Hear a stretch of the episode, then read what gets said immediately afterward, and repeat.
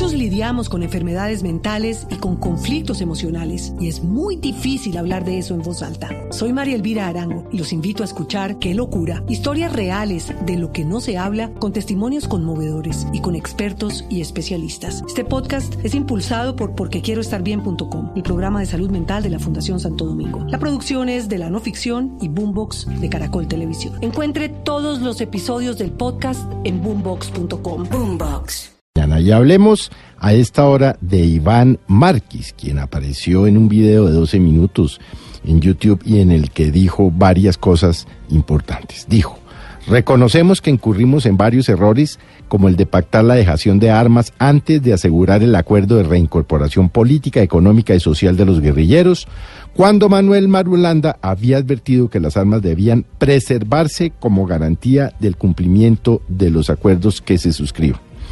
Igualmente, no se sabe dónde fue grabado este video por parte de Iván eh, Márquez, quien recuerde usted, el año pasado desapareció poco tiempo después de que fuera capturado Jesús Santrich y nunca compareció ni a la Jurisdicción Especial para la Paz y por supuesto tampoco a su mm, curul en el Senado de la República.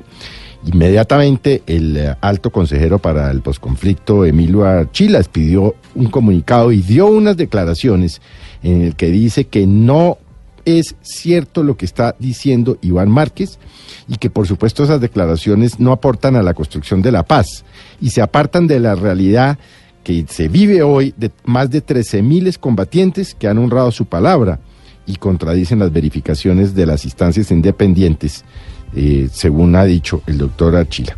Y también hablemos del, brevemente del ELN, porque en lo que va corrido del año ha habido ya tres atentados contra el oleoducto eh, Caño Moncoveñas.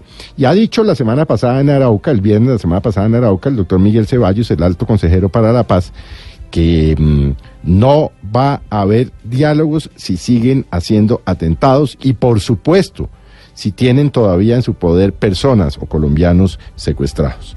Pues ante esto, el ELN en las últimas horas expidió un comunicado en el que dice que quiere un cese bilateral al fuego y entrar en el eh, quinto ciclo de conversaciones que dice finalizó el pasado mes de agosto.